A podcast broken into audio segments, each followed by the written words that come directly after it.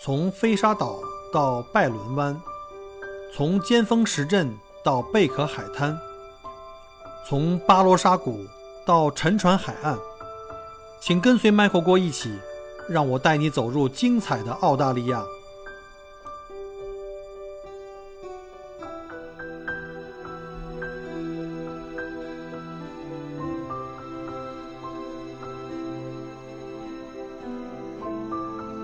各位听友，大家好，欢迎再次收听我的节目。呃，在节目正式开始以前啊，也跟大家汇报一下啊，今天是二零二一年的五月二十六号，墨尔本时间晚上五点二十。呃，大家可能也最近在，不管是听友在我的群里，还是在这个墨尔本、澳洲的，都知道哈，这个 墨尔本前两天又发生了这个怎么说呢？不能叫第三轮，第三轮有点说的太早啊，又发生了本地的病例。其实这个本地病例是从南澳的隔离酒店回来的，结果呢，现在呢，呃，应该今天到了第十五例了吧？今天发现十五例，之前是一例，后来变成了增加了四例，他们家里的人都是密切接触者，变成了五例。结果再后来呢，就又增加了四例，昨天增加了四例是九例，今天已经总共十五例了。按照这个速度，我估计墨尔本离再次封城可能不远了啊。呃，从昨天到第九例的开始的时候呢，政府就开始发出来通知，从当天呃下午六点开始，我们又开始恢复到口罩令啊，就是在你在户外的时候，没有别人的时候，你可以不戴口罩；你在自己家里可以不用戴口罩，但是如果你要是坐公共交通，就必须要戴口罩。你要到什么餐馆啊、酒吧、超市啊这种公共场所里面，办公室啊，必须要戴口罩。所以呢，现在又开始严格了，大家一定要小心啊！希望这个我们的在澳洲的小伙伴们一定要注意，不要这个掉以轻心啊！随着天气转冷，我不知道会不会有这第三波出来哈。呃，前两周啊比较忙，大家可能会发现啊，就是更新节目也不及时，呃，然后呢，这个视频号也好久没更新了，今天 刚刚更新了，就是因为上前两周跑了好几趟，这个前两周跑了四趟吧，悉尼。到墨尔本去接我们隔离酒店，呃，这个获得自由的同胞们回墨尔本，非常辛苦。因为单程墨尔本到悉尼就是大概九百公里，我自己一个人开过去，然后第二天通常都是第二天一早了，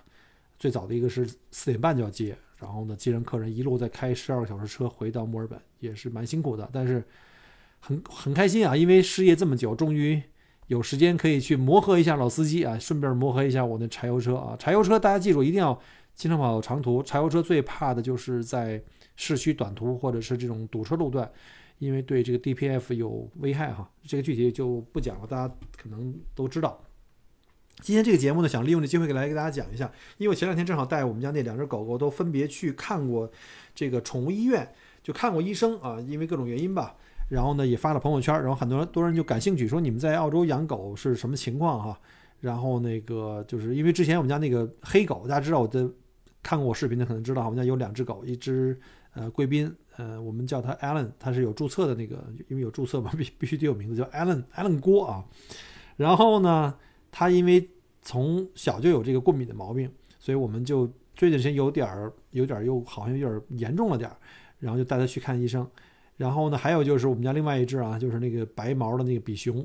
啊，那个我们叫 Popo，这 Popo 呢，它是牙齿有点问题。虽然我们一直也会经常给它做牙齿的护理、刷牙呀、清洁呀、去牙石，但是因为十岁了嘛，就各种的累积的问题还会再发生。后来我们就有昨天带它去看了这个牙医，牙医就是在那个宠物医院就说，这个最好是做一个全面的结，就清洁石处理，然后中间遇到两个牙可能不行了，给它拔掉了，这也是很常见的。结果呀，我发现啊，这这俩狗，好家伙，这看完以后，这账单拿到手里啊，我发现我前一周的这个努力啊，起早贪黑都被这俩这俩货给我败光了，简直欲哭无泪。呃，都说这个养孩子特别费钱啊，说这个娃儿啊都是这个叫两脚吞金兽，人形碎钞机，但是在澳洲养娃吧，好歹呢，澳洲政府还能帮你承担不少的这个这个负担吧，还有花销。比如上学不用钱，对吧？你要上公校的话，就不用钱，除了你稍微买点什么书本和这个叫什么这个学呃校服什么之类的。当然私校可能更贵啊，私校你平均也得四万块钱吧，还有更贵的。然后呢，我们家这没上私校，我觉得能够省省不少。所以一年到头的花销呢，我觉得倒还可以，我觉得还能承受啊。政府给我们家俊俊发钱，一直发到应该是发到十六岁吧，呃，每个月大概发五百刀，我觉得也是非常非常好啊，这个非常非常人性。尤其是我这个失业导游啊，在政府的帮持之下，这个孩子不是我的一个负担。但是我们家除了这个正牌的两角吞金兽之外，还有两只这个四角吞金兽啊！这不上个礼拜我刚说完那个，这俩货一个闹过敏，一个要洗牙，结果总共去了三四趟吧，加上复查什么之类的，小一千五百刀吧，就两张账单，一个 Allen 跑两次花了七百，这个婆婆花了八百多，一千五百刀啊，整整我上个礼拜就白干了，这个起早贪黑的，哎呀，简直了。不容易啊，挣这点钱，这挣钱的速度远远没有这个这两只碎钞机给我消耗的这个快，呃，所以呢非常肉疼。今天呢就想利用这机会呢，来跟各位朋友唠一唠啊，在澳洲养这个毛孩子们到底有多贵？澳洲人啊，坦白讲是特别特别的这个热爱动物的啊，我们也叫澳洲人叫做热爱动物型人。呃，宠物的拥有率在全世界是名列前茅啊。事实上啊，这个国家的宠物数量比人还多。我上网查了一下啊，根据澳洲动物健康联盟2013年的研究论文，当年就是2013年哈，澳洲人拥有的宠物有多少呢？两千五百万只。要知道，2013年的时候，澳洲人口才两千三百万啊，就拥有了两千五百万只宠物，而并不是每一家都有宠物，不是每家都买宠物的。大概只有百分之六十三的澳洲人是拥有宠物的。你想想，就是多一半的人拥有了这个比总共人口还多的宠物。也就是说，很多家庭呢，就是宠物超过两个。当然，你看，像我们家就是一个代表了。呃，二零一七年这个比例啊又提高了，就是这变成了百分之七十，也就是说，百分之七十的澳洲人口都有这个宠物养。呃，那虽然现在哈到了二零二一年，尤其是在过去的就是这一年，呃，二零二零年。发生疫情，这宠物就更抢手了，呃，需求激增，因为很多人不能出门，在家里特别寂寞，特别希望养个狗啊、养个猫啊什么之类的哈，来排解一下这个寂寞，有个伴儿。所以现在基本上市场上是一狗难求，价格翻番啊。之前都说这个墨尔本的房价涨得特别厉害，二手车的价格也涨了。我告诉你，狗的价格涨得更厉害，翻番。虽然没有具体数据，我现在查不出来，因为不同的地区可能价钱也不一样，根据它的供应量哈和这个狗的品种差别也很大。但是肯定的可以说的是，宠物的数量目前为止比人类肯定多得更多。澳洲是一个非常爱狗的国家，这狗狗的数量是特别特别大的。呃，据说呀，百分之四十的澳洲家庭拥有汪星人啊，就是有狗的啊。我现在住的这个 Roeville 就是，我发现，因为我前段时间老去出去遛狗，没事干嘛，就每天去遛狗，各个街去扫，拍照片、拍视频玩。然后我发现，走到哪条街上啊，路过别人家都会那个。家里都会有狗叫声，他他那个领地观念很强嘛，所以我每次一感觉好像这条街怎么全是养狗的，一家挨一家的彼此的这种此起彼伏的这种狗吠声，让我感觉好像每家都有狗。所以呢，我觉得在澳洲啊，这个宠物相关的产业啊，绝对是一个巨大的蓝海啊。研究这个这个显示啊，澳洲的宠物主人每年花在狗身上，就是买这个宠物食物啊，就要买三十一亿澳币。啊，然后呢，又要再花十六亿澳元呢，购买宠物相关的一些外围的一些就是产品吧。然后呢，还有呢，就是花二十九亿用于这个宠物的照料跟养护，就是去医院呀、买药啊什么之类的。访问兽医啊，就每年就要花到十七亿。大家算一下，十七亿澳币，大家可能会觉得可能中国比这数大，可是澳洲才有多少人啊？才有两千五百万人，中国有十四亿呀，对吧？很可怕，这个这个数已经比例已经非常非常高了。也就是说，呃，有人给推算过哈，就是说，如果你要是养一只中等体型的狗啊，曾经我还来澳洲也想养个什么黑背呀、什么斑点儿啊，或者是金毛这种拉布拉多这种，这种属于大型了哈。就是你要养一个中型的体型的狗，在养拥有这个狗的一生啊，就从把它带回家到把它送走，它的一生里面。你总共的花费，就上述我讲的各种各样的这些项目哈，你总共它在身上花的花费要超过十万澳元，什么概念？五十万人民币，五十万人民币啊！一只狗，太可怕了，太可怕了，够我买车了，够我买两台车了，而且我们家是两只狗，二十万澳币，我是疯了吗？哎呀，我天哪！OK，查资料的时候我就看到这段了以后，我觉得我差点把鼠标扔到地上，我说这太可怕了，这个。我现在有两只狗，我都不知道我怎么活过来的。我这岂不是要到破产的地步啊？就为了给大家一个更具体的数字啊，咱们这个有数字才有事实根据啊。我大概就花点时间给查了一下。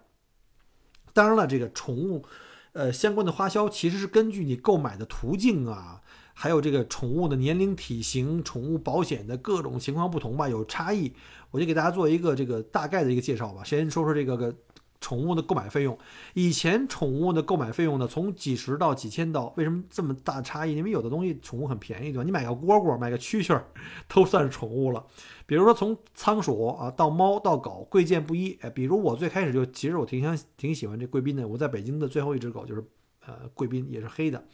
而且黑色的还是在所有这个颜色的品种里是最便宜，大概是三千多刀啊，也就是大概一万五千人民币吧。它属于是最便宜的。如果你要想买个银灰色的那种少见的颜色，那就更贵了。还有像什么棕色的，还有杏色的，那就那就简直就贵了，可能就就得七八千甚至上万都有可能。还有根据它的体型，有迷你的呀，有中型的，有大型的，对吧？像贵宾是分很多种的啊。但是呢，这个宠物的价格，因为在去年这个新冠疫情的影响，这个价钱涨得非常的厉害。呃，被隔离，大家伙都在家里被隔离了哈，很多人都想有个小，因为不是所有的人都有孩子，所以有很多人可能是就两个人丁克，或者两个人，比如说是这种空巢老人，他没有他没有地方去，对吧？去去去去消耗自己时间，没有地方去去获得更多的这种安慰，他就特别希望有一只宠物啊。所以现在那个宠物在去年的时候，基本上你想买只狗是特别难的，就是有狗的那些 breeder，就是养狗的那些专业的这种有执照的这种地方，都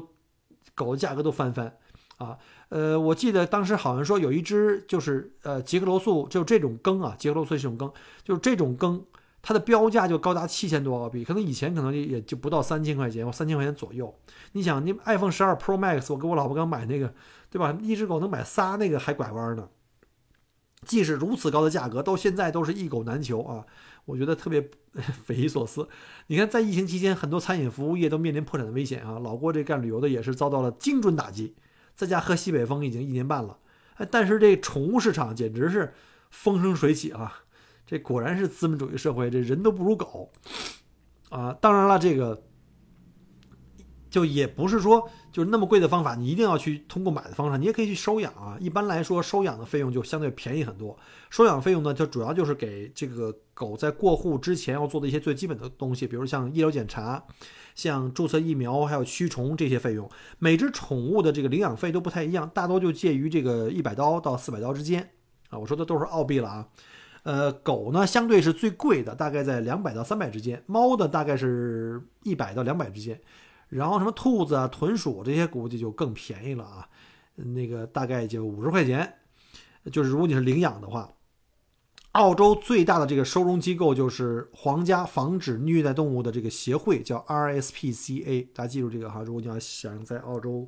呃，去养狗或者想去收养狗的话，可以找这个机构。呃，官网上可以查到它的具体的地址，每个州都有，然后看它有什么样的狗的种类可以去供你去，呃，这个收养。呃，不过从去年就二零二零年这个疫情开始呢，呃，宠物的收养啊，就是收养就开始这个。上演这个僧多肉少这个局面了，人多啊，狗不够用，大家伙都在抢某一种狗，尤其是有的人就特别喜欢某一种，呃，就是某一种的这个狗种吧，他可能不是说什么狗都要，比如说我住的公寓不太想养大狗啊，大型犬，可能想养那种小的，所以呢，可能就比较这个呃要求可能比较多。呃，当时在这期间，这个皇家防止虐待动物协会，就是刚才讲的这个 RSPCA，它大概收到了两万六千份的宠物领养的一个在线的申请，而对于特定的种类的狗狗领养呢，更多达几百条。就是可能像我，我就可能说我只想养贵宾啊，因为我对熟，我知道怎么去养它、照顾它。那澳洲的群众们对于宠物狗的巨大需求可见一斑。光是审核这些领养的这种材料的，就够这帮工作人员喝一壶。两万六千多份，你想想。啊，来自墨尔本这个市政厅的这个数据显示，自从今年实施封锁以来，哈，墨尔本西北部的一个呃这个 council，它呢就是登记的狗狗的数量和去年同期呢增加了一千只，就是已经买到或者是领养到的狗，要去在本地的 council 去做这个注册。那今年的注册呢，就比去年多了一千只。所以呢，我们知道，在过去的一年，有多少人在增加这个呃，加入到这养狗的行列里面去哈？啊，就连这个墨尔本北部的一个不是特别大的一个区，叫 Hume 的这个 council，它登记的狗狗都已经增加了到了七百只啊。有以后有机会应该查一下我们这个 Knox 这边是不是更厉害？要不要不然怎么出门怎么哪哪儿都是狗啊？再说一下这个狗的医疗费用吧，就是所谓的我们的兽医诊所叫 vet 啊，简称叫 vet，v t v e t，呃，基本上狗狗的医疗费用呢，就是呃，一般都是新的宠物，就是第一年带回家的时候呢，呃，初次带回家的时候可能花的销比较大，嗯，比如说大概要一千刀左右吧。这一个大概的估算啊，不同狗种可能不太一样，你就可以把这小可爱给带回家了。你基本上要做以下几件事情啊，一个就是打那个疫苗针，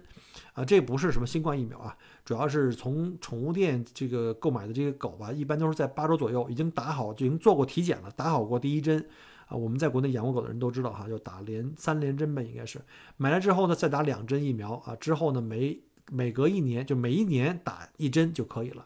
第二个就是做驱虫跟防虫。小狗分别在六、八、十、十二周的时候要吃这个防虫药啊，大概澳币也就十块到三十块吧。每个月要吃这个防心虫，心虫就是 heartworm，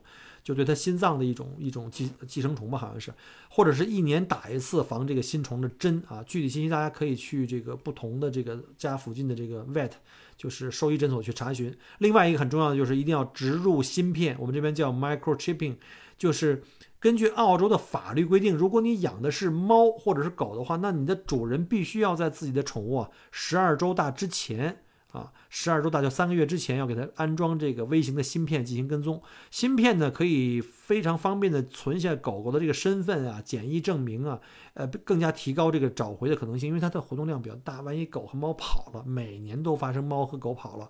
然后被人捡到以后呢，就可以送到附近的 vet，然后他们一扫这个脖子上，一般都在脖子这儿种植了这么一个芯片，一扫就知道，哎，这个狗叫什么名字，然后是主人在哪儿，电话是什么，就可以给你送过去了。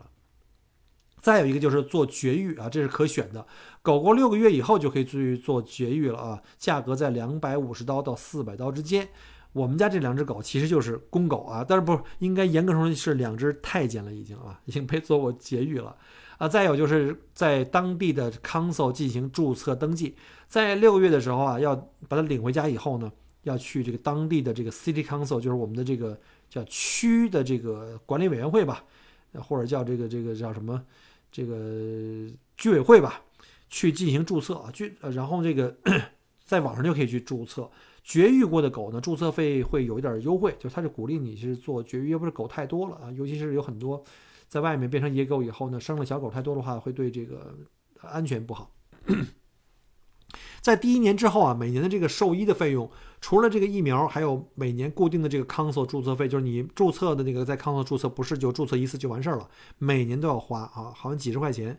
嗯，还有一个就看你家的这个毛孩子们是不是给你找事儿了。呃，比如说我们家这俩祖宗哈，先说那个 Allen，就是那个黑色的那个贵宾。嗯，你们可能看过我的视频，其实挺可爱，也很聪明。但是这位大爷啊，这位这个这个太监大爷，他是个过敏体质啊。我我不知道这狗还有过敏，我也不知道它对哪种花花草草过敏。我来澳洲三年以后，我就过敏了。我后来发现，怎么它也过敏啊？墨尔本这过敏之都的这个名声果然不是盖的，真的。它过敏的症状就是浑身瘙痒啊，就皮肤上就起红疹子。拿那个，它就会咬自己的皮啊，或者是舔，或者拿爪子蹬自己。它的耳朵里也痒的不行，每天都特别的焦躁，所以我就只好去给他看兽医。呃，挂号费就一百一十四刀啊。我们去看 GP，就是人类去看 GP，我们才花五六十刀，而且政府全都报。这个呢，挂号一百一十四，一分钱不报。当然你你可以去买这个保险啊，一会儿再跟大家说这保险的事儿。然后挂号费还得另那个诊疗费还得另算，还得买药费也得另算。第一次过敏，又吃药又打针，还有每天专门给他洗身上那种止痒的那种浴液。好，第一回看病干了我小五百刀，之后呢，我就学乖了，每次带这个艾伦出去遛狗回家，先给艾伦大爷哈好好的身上洗一遍啊，把那个脚擦干净，把。背啊、腹部都擦干净，一通忙活，就怕他老人家再犯病啊。人受点累没事儿，别隔三差五的给我整个五百五百的往外扔，这咱也受不了啊，对吧？咱也咱家里也没矿啊。还好在这个陆老师和我的这个呃辛勤的关照之下，艾伦大爷的过敏症啊被我们控制的还都不错，一直没有什么大的问题。嗯，这六年下来呢，我们也就花了大概一两千刀，一千五百刀吧，就平平均下来。呃，你以为光与这个过敏做斗争就完事儿了？这这太天真了啊！这一看就是太天真了。艾伦大爷还干过什么呀？肛门腺手术。你知道狗啊，经常去遛，它在外面去撒尿啊、便便呀之类的，这些其实是对它肛门腺排排出是有好处的。但是有的狗呢，它天生就是肛门腺就是容易堵塞，比如就像这贵宾类的。结果呢，这肛门腺第一次就发生问题，就直接去到医院去做了这个手术，花了我大概八百刀吧。然后这个意外伤害，这哥们儿也没跑了。有一次呢，他这个车库啊，我那个车库进车的时候，门慢慢往下降，这小子突然间不知道从哪儿钻出来，啪就从那门底下钻过去了，然后正好被那车门车库门落的时候，嘣顶了一下他的这个后背。嗯，还好不是很严重啊，大概吃了几天止疼药，复发复查了几次也没啥大问题。花了我大概五六百刀啊，这就已经算阿弥陀佛了，没有伤筋动骨，没有做手术，没有什么这那的，没有住院，这都算毛毛雨吧。我听一个朋友说啊，他们家的这个狗啊，在那个院子里追那个 possum，就是澳洲那个叫什么，那个 possum 带欢，然后呢，结果呢 po 追 possum 的时候，不小心那狗把自己的腿给摔骨折了，连检查带做手术，花了两三千刀啊。之后还得做康复，更贵啊！在水箱里什么跑步机上练走路啊，花了好长时间，让人家专业人员给做康复，也不知道花了多少钱。你说像这样的倒霉毛孩子，他不是碎钞机又是个啥啊？再说一下，我们家还有另外一只那倒霉熊啊，就是我们家那大白，大白就是我们家那个比熊啊，名字叫做 Popo。这个 Popo 啊。相对于这个前面那个 Allen 大爷，还算是让我省心啊。可能我印象中就拉过一回肚子，然后呢，还有一次出去玩，可能在草里滚来滚去，被那个蜜蜂给蛰过一次爪子，回来直叫唤。然后它的总体消费要比这个 Allen 少一些，不过这回一下就给追回来了啊。嗯，那个 Popo 前前两天正好去医院，去那宠物医院呢，做了个全麻。他洗牙是不能让它清醒的，因为它会挣扎呀，会这那的，甚至可能一着急会咬人。所以呢，呃，像这种狗的洗牙去牙结石，基本上都是全麻。出来以后就八百多刀就没了啊，就没了。呃，对于这个狗狗的牙齿的护理，其实我跟陆老师已经平时已经非常的尽力了哈，就是差不多隔三差五的就给他俩就。擦牙呀，刷牙呀，去那个牙结石，而且每天还得用各种的这种软硬不同的这种叫磨牙棒吧，伺候它，这为目的就是让它把那个牙齿上的食物可以给它呃蹭干净。但毕竟咱不是这专业护理人士啊，而且我们那个兽医说，呃，我们家泡泡这个情况还算是比较轻的阶段，它总共是有四个阶段，从 stage one 到 stage four，我们是属于 stage two，就是在过去的六年，我们可能就是。这么在这样的护理之下，它可能说还是比较有效果的，它没有长得特别特别严重啊，没有特别发展特别恶恶劣吧？你看，同样两只狗，那艾伦的牙就白白的，特别好，就是简直就是天生丽质。那 POPO 就不行。后来那医生说呀，说不同的狗种，它的牙的这个情况、养护的情况，即便你用同样的方法去去照顾它，也都不一样，这就是差异，没有办法。然后，而且医生说你现在这个情况不是很严重，早做处理。比晚做处理的要省钱。我一听到这个，咱立马就从了，赶紧赶紧，该干啥干啥，该这个洗牙洗牙。可怜我这失业的铲屎官啊，这个捂着我干瘪的荷包，我也真是欲哭无泪，欲哭无泪了。已经在祖国以前也养过狗啊，就是那贵宾，但是没这么多事儿，而且也没这么贵。所以在祖国，我觉得还是这个消费还是便宜过澳洲很多倍。那澳洲的这个医疗费用，这狗狗医疗费用这么贵，那你肯定会说，那你为什么不给他买保险？我那天发朋友圈也是，很多人说你为什么不买保险啊？其实你以为我没算过吗？这保险公司它不傻呀，在澳洲啊，人是有政府的这个我们叫 Medicare 对吧？全民的这个保健的。然后呢，你再买个私人保险，那私人保险只是保健一些，就是保护一些呃政府公费医疗里不 cover 的部分，所以他们的这个几率啊，这他们的算法特别好，就是。他们的这个胜这个胜率比较高，就是他们赌嘛，其实就是一种算法。但是狗不一样啊，狗国家是不管的，所以呢，你要出任何险要保找保险公司，那保险公司不得赔死啊？所以人家都是经过精算的，能让你这么就容易占便宜了吗？狗狗的保险分分钟比买车的保险还贵啊！养狗呢，绝对比养车麻烦。我上网也查了哈，一般的宠物保险包括三项，一个就是 accident，就是意外；第二个就是 illness，就是呃这个生病了啊；第三个就是 routine care，就是呃正常的一些呃就是养护啊、检查这是这样的。呃，你要把它在网上把你的这个狗的年龄啊、品种、你住的这个区域之类的很多信息都要告诉保险公司，因为不同的地区、不同的狗种啊，存在不同的风险啊，而且越老的狗呢，呃，保险就越贵的离谱。我们家这俩狗啊，年龄都不小了，呃，我算了一下，大概一年都得一千刀起步，感觉呢买保险其实比我平时这么去看还贵，而且你在报保险的时候，很多项目它是有限制的，就是你比如你花八百刀，它可能就给你报两百刀，你要一年去两回呢。你连看病的钱加保险的钱，还不如你自己直接掏腰包看病呢，啊，尤其像我们家那狗，多一半时间，因为是属于小狗，都是在屋子里养啊，最多在院子里转一转，出门都是拿绳拎着，而且，嗯，出现特别大的意外情况特别低啊，所以呢，我们看了一下这个保险的费用，就简直就是感受特别深刻啊，这真真正正的这个万恶的资本主义社会，不光人吃人，狗都吃人，而且还不吐骨头。所以，我给给各位准备在澳洲养狗的这个汪星人啊的这个铲屎官们建议一下：如果你想要狗，不是不是想咬狗，是想养狗，你要有随时拍出一两万刀啊给主子们看病，而且你毫不眨眼的这种觉悟，否则的话，你还是三思吧。嗯，我下面也查了一下，有一个给专门给猫和狗啊保险的一个费用的支出，大家做个参考。我就举两个例子，就是猫和狗吧。比如像小猫啊，年龄在一岁以内的，如果你只买这意外的是三百九十六，就是不到四百刀吧。然后呢，如果你买这个意外加上这个这个治病的四百八十四，就不到不到五百刀一年，看似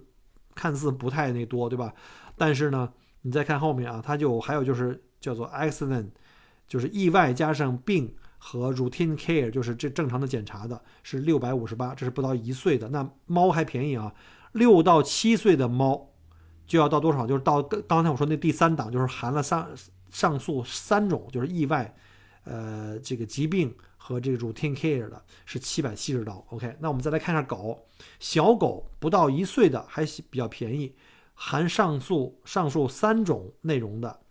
是九百三十一刀每年。那如果你的狗的年龄越来越大，它就会越来越贵。比如说六到七岁，一年起步是一千一百二十三刀，这就是一般性的狗啊。就是小小狗，像我们家这这种。那如果您是大狗的话，啊，那就会更贵一点啊。所以呢，这个只是一个通用的指导原则啊。可能不同的狗的品种是不是，比如有的狗天生有一些遗传的病，它可能有更多的这种风险，可能会更贵一点。所以大家可以自己做一个呃参考吧。呃，除了这个。宠物的购买和医疗的这个不菲花花销之外呢，狗狗每年的食物花销其实也是很贵的啊。网上的估算是说，狗狗一年就是如果你不是那种大型狗的话，一年呃消耗在食物上的花销大概在八百刀。我是指的小狗啊，大狗的话可能更多。这还只是一个平均数字啊，还得取决于您家那主子贪吃和馋嘴的程度。比如说我们家这俩主子，那干狗粮那是不可能吃的，怎么可能吃干狗粮呢？就是我吃，他俩都不吃。就连普通的肉罐头都不太喜欢吃，这其实都怪我们家那丈母娘啊！我估计她也不听我节目吧。她呀，闲着也是每天在家闲着没事干，就拿这俩狗就当爷喂啊，给他俩都给喂嘴刁了。我丈母娘啊，经常给他俩这个狗主子啊开小灶，单做饭，各种的精致的蔬菜，什么猪皮、猪肉、鸡肉、羊肉、牛肉。有的时候甚至还有三文鱼啊，你没听错啊，三文鱼各种的好菜好饭招呼着，这口味能不高吗？他有时候一做哈，一做一顿，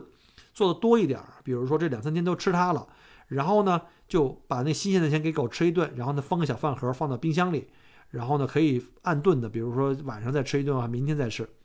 结果这饭呢，因为放在我们冰箱里，有两回特逗，这故事 以前前可能讲过，这饭做的太精致了，不管味道、色香味俱全哈。结果被我们家老丈人哪天发现了，哎，以为是我们做的饭，准备要晚上吃。人家饿了，人自己就从冰箱拿出来，直接放在微波炉里给加热吃了。吃完了还抱怨说：“今天这饭怎么这么淡，没什么咸味儿。”搞得我们全家哭笑不得啊。这是真事儿啊，就说明这狗吃的那个都到了我们这层次了，所以它还能爱吃狗粮吗？根本不爱吃，得买那些特别贵的、精致的那些小盒罐头，就是两百克、三百克那种小包装的，开完一盒就吃完的。除了这正餐，哎，还有一个零食，你必须得有各种肉干啊、磨牙棒啊，每天早晚我都得准时奉上。我每天早上起来下楼准备喝咖啡吃早餐的时候，对不起，你先别吃，你得先喂狗，否则那俩狗围着你绕。我们家那艾伦就跳，跳动声来挠我，就哼唧，各种的哀求。你要不喂它，你就甭想好好吃饭，而且是根本不会停，誓不罢休啊！我也是贱，我一看他俩这么可怜，这么软萌无辜的小眼神，立马就从了。所以呢，就是每天我吃饭之前必须得给他俩喂，否则我就甭吃饭。在在我们家，我的地位就是这样，你还别笑。我原来讲过哈，在澳洲，宠物排在男人前面，对吧？儿童、老人、妇女，然后宠物，最后是男人，可见一斑啊，可见一斑。呃，其他方面的花销也有，那就基本上就丰俭由狗了啊，当然也可能由人啊，就看你主人怎么来那个选择。比如就像这平时的美容美发、洗剪吹啊，什么这个剪指甲。清理肛门腺，刚才讲过了，还有牙齿护理啊、牙结石啊、拔耳毛啊、清理耳道啊。但是还好，我们家这个神勇万能的陆老师一力全包了啊！我感觉下来，过去的六年，可能我们家来省了大概有那么大概一个亿人民币了吧，让我觉得很欣慰啊！我们家这俩狗主子啊都是卷毛狗，贵宾跟比熊啊，就是当时我买的这两狗的时候，选这俩狗的时候，就是因为卷毛不爱掉毛。但是呢，这种狗吧，它的颜值全靠发型。你如果不是勤勤快人，不经常不给它做清理，或者是给它做这个梳洗啊，还有剪毛的话，那那你这个狗就长得就非常难看了，就就非常糟糕了，就啊，这个就变成了这个墩布了，也就跟叫花子似的。所以你这个活是非常非常勤的要去做，而且要做的好看的。还有就是各种的狗玩具，还有包括像什么狗穿的衣服、时装，对吧？这个养狗的人都懂哈。各种各样的狗绳，然后冬天还有羽绒服，啊，夏天还有小马甲，时不时的这个陆老师一高兴就看见了就买，喜欢嘛。然后回来以后呢，这俩祸害谁也不管啊，就一通破坏我们家各种玩具，什么惨叫鸡、惨叫猪，然后呢什么绳啊、圈啊什么的好玩东西拿回来没半天全给咬坏了，缺个跑腿儿，很快阵亡。然后现在这陆陆老师也烦了，也不愿意买了。然后呢，就是这个，基本上我们家狗狗的玩具现在就一律只有球。这扔球容易嘛，扔出去就给叼回来。而且球呢也特奇怪哈，咬不坏，它那球是软的，就是有弹性，特别韧的。然后还有各种颜色，挺好的。网上我记得有一个表情包，呃，就是一只特萌的一个小狗，然后下面有几个字儿叫“小狗狗能有什么坏心思呢？对吧？” 然后众网友回复说：“小狗狗的坏心思多着呢。”我觉得这个这个说的特别准确，笑死我了。我们家这俩狗啊，来我们家的时候其实已经四岁了，因为有我们也是收养的狗哈，过了这个破坏家里年纪，就是这个破坏家里这些物品家具的那个年纪了。我，所以我们家还算幸运啊，没有遭受过什么浩劫。嗯，但是我们家以前在北京养的那条贵宾啊，就是刚来的时候才四到六个月吧，我忘了，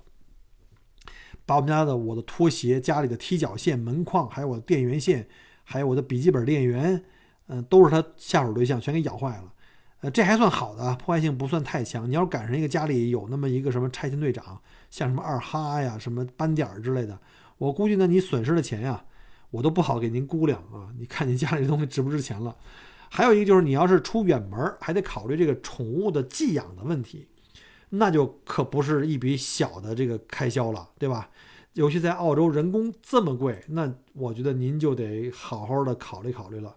反正这个小狗狗的心思坏不坏，我不太清楚。但这无底洞很深很深，我是有这个深切体会的。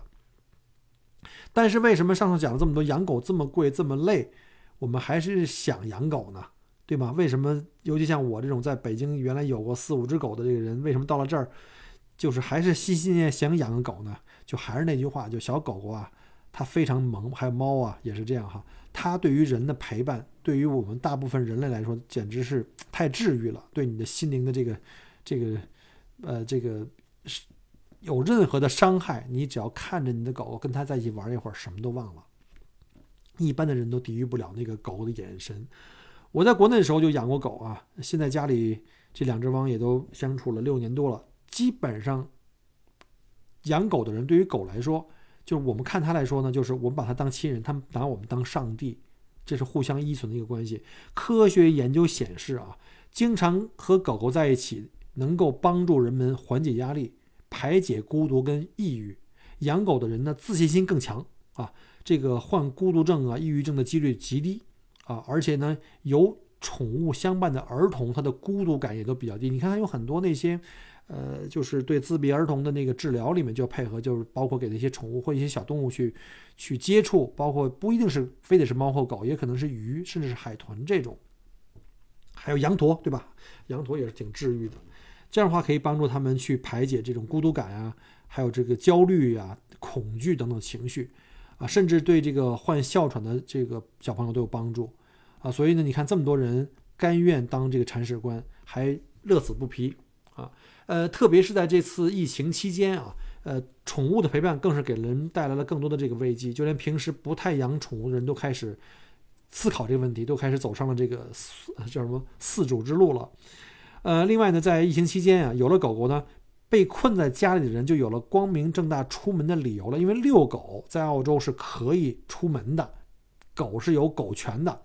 我记得在墨尔本四级封城的日子里，当时有很多限制，你不能随便出门。每户每天只能有一个人出门一次去买这个采购的物品，对吧？而且不能超过五公里。出门的理由大概就那么几个，比如像什么，呃，你的工作不能在家里完成的，必须得出门，对吧？像什么警察这种肯定得，医生这种，对吧？还有像像送货的，他不能不去，对吧？做运输的，还有像什么海关的，什么各种这样的吧。然后呢，第第二个就是购买必需品，你去买什么买菜呀、买吃的呀，这是必须的。另另外一个就是看病买药。再有呢，就是出门可以锻炼，但是五公里之内每次只能一个人。除此以外，还有一个就是遛狗狗，因为遛狗也算是一种锻炼。你这狗也有精神的这个压力呀，它们也需要出去遛啊。所以呢，疫情期间养只狗，能够在这段艰难的日子里成为你家庭的一个欢乐的一个主要的来源。还有一个就是出门的借口，啊，这个简直不要太幸福了，这个我是深有体会的。对吧？你要是家里有小孩，带个孩子出去牵个小狗，在附近的公园里晒晒太阳，然后对喝喝咖啡，感受一下春天气息啊，那在我们疫情期间是我们非常重要的一件事儿。呃，但是啊，据说啊，也有这个物极必反的，就是在疫情期间啊，就这种美好的画面，居然让很多狗狗承受不住了。那个很多，据说很多狗子们的代表都已经大呼了，我们受不了了。为什么呢？就出现另外一个问题，就是皇家。防止虐待动物协会曾经发出警告说，请勿过度遛狗。大家理解吗？原来，因为我们知道哈，就是医生曾经说过，说在疫情期间接到了很多的狗狗因为过度的训练，其实不是训练，就是出去遛给遛的，造成了肌肉损伤的病例。哈，想想也对，你想，有的家庭可能一天就只能一个成员出去买菜呀，对吧？对吧？你那个家里可能就只有一只狗，像那种大型狗的。可是你家里有四五个人，一般一个家庭有两到三个孩子吧。你四五个人每天都会喊出去，但每次只能有一个人出去，怎么办呢？对吧？昨天一号去遛狗，今天二号去，昨天爸爸遛狗，今天妈妈遛狗，后天宝宝遛狗。结果这天下来，把这家里人可以轮流出门，但这狗每天都要出门，每天出去一小时，把这狗都给累死了，对吧？所以狗狗也是欲哭无泪，它能不肌肉拉伤吗？啊？所以呢，据说那个那段时间，有的家庭的狗狗呀，已经产生了这个叫外出疲劳症啊，而且一回家呢，就马上想着法的躲避主人，一到了主人要遛弯的时候，就藏起来，不想再出去散步了。所以呢，兽医专家指出，过度锻炼会给十八个月以下的那个还处于生长期的幼犬带来肌肉损伤、拉伤的风险，对狗狗以后的身体健康也会产生终身的损害。对此呢，皇家防止虐待动物协会建议呢，狗狗每天啊可以进行三十分钟低强度散步啊，就像我们那种散步，或者呢十五分钟左右那种解开绳子可以在草地上奔跑这种。按照这个标准呢，疫情期间的两个小时的外出的时间对于狗狗来说确实有点长了。还好我们家这个汪啊，最多每天出去一次，而且一次出去也超不过一个小时，都在我们家附近这儿转悠。我们家这俩狗也走得慢，我们也走得慢。嗯，反正呢，我看他俩倒是没觉得特别累啊，很开心。每天一到了要出门的时候，激动的不行，每天激动的那直摇尾巴。呃，下面还要建议一下啊，就是想要养狗狗的，尤其是这个其他小动物的这个这个朋友们一定要意识到哈，领养或者购买宠物是一个特别重要的，而且我需要就是我建议你们就是一定要慎重做的一个决定，在做这个决定以前，你一定要思想像做好一切的准备，要想好自己有没有这个能力，在接下去的日子里面一直会照顾好这个狗，不会中途而废，不会把它给遗弃掉，而且呢。宠物带给你主人的快乐跟陪伴，真的说实话是无价的。但是你对它来说，能不能担负起对它的这个这个托付？因为狗狗对主人呢，基本上是没有任何，就是不会藏着掖着，它对我们是无条件的信任的。同时呢，如果我们要伤害到它，比如说我们弃养了，那对它们的心灵伤害是特别特别的严重的啊！这个是你我们作为人类是无法想象的。宠物能够陪伴我们，能够给我们带来快乐。但是你要把它带进一个新的生活，对它来说非常非常重要。它没有回头路，并不仅仅是为了解决我们的空虚和无聊，你也要担负起来一个狗主人该有的一个责任感，对吗？所以呢，你要做好一个是准备给他一个家的准备，而不是只买了一个玩具给你任你来玩拿捏的一个一个一个随时可以扔掉的一个一个玩具，对吧？所以一定要慎重啊。好到，最后呢，我就还想再补充一点啊，就是最后再说一下，从别的国家带宠物来澳洲呢，是不是可以啊？因为有很多朋友在我们的群里也问过这个问题，尤其是这个近期来准备来移民来澳洲的，有很多在国内可能有自己的宠物啊，就要准备带着宠物一起来移民的朋友。澳洲农业部呢，这个网站就规定了，其他国家的宠物呢是可以啊，是被允许来到澳洲的，但是不同的国家的要求不一样。像新西兰这个国家就被认为啊，就被就是列为这个受认可的区域，呃，只要提供这狗狗的健康证明就可以直接入境了啊，这比较简单，因为澳新这个姐妹国家都是互相是免检的了，基本上，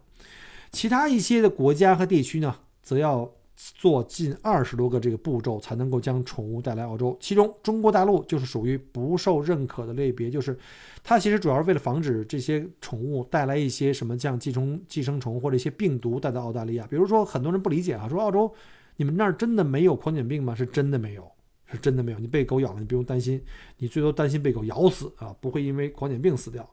啊。这就是他们特别严格的这么一个呃政策的一个结果吧。那你要是从想从中国把这个中中国大陆把这个呃猫啊狗啊宠物带到澳洲来，你宠物呢需要送到指定地区待至少六个月以上，然后经过了各种的检查和隔离，然后最后拿到了入境许可证，在澳洲呢还要再次进行隔离才能够与主人团聚啊。市面上也有很多中介啊专专门做这种办理宠物移民的，这个过程啊，反正说实话也是不便宜，几万块人民币吧，我大概好像听过六七万吧。啊，这个这个具体具体我没办过哈，这个过程其实对宠物本身的这个身心的伤这个伤害也是挺大的。据说有的狗出来都已经有点郁闷了，所以呢，我也特别建议大家一定要慎重的选择吧。好了，今天呃节目呢就分享到这里啊，再次感谢您的订阅、点赞、转发跟留言。你看我讲的讲的口干舌燥的这四十多分钟啊，难道不值得您点个赞、转个发吗？如果希望加入我的听友群跟已友群，可以在线下加我的微信啊，微信就是英文的这个 Michael 这个英文词下划线，然后后面的郭锦峰就是我的名字，姓郭嘛，锦绣的锦，那就是锦州的锦，山峰的峰的拼音的全名就是 Michael 下划线郭锦峰，在我的专辑介绍里面有，我来带入您入群，呃，然后呢可以和我们群里边更多志同道合的朋友们进行灵魂的碰撞，好吧？这期就到这儿，我们下期再见，拜拜。感谢您关注和支持我的节目。除了音频节目，也欢迎您同时订阅“麦克郭聊澳洲”同名新浪微博和今日头条，以及同名微信公众号，里面有很多旅行、移民相关的资讯和攻略。如果您正在规划澳洲旅行、留学或移民，欢迎您加入我的听友群和移民交流群。有更多精彩在等着您，Michael 郭约您相聚在澳洲，我们不见不散。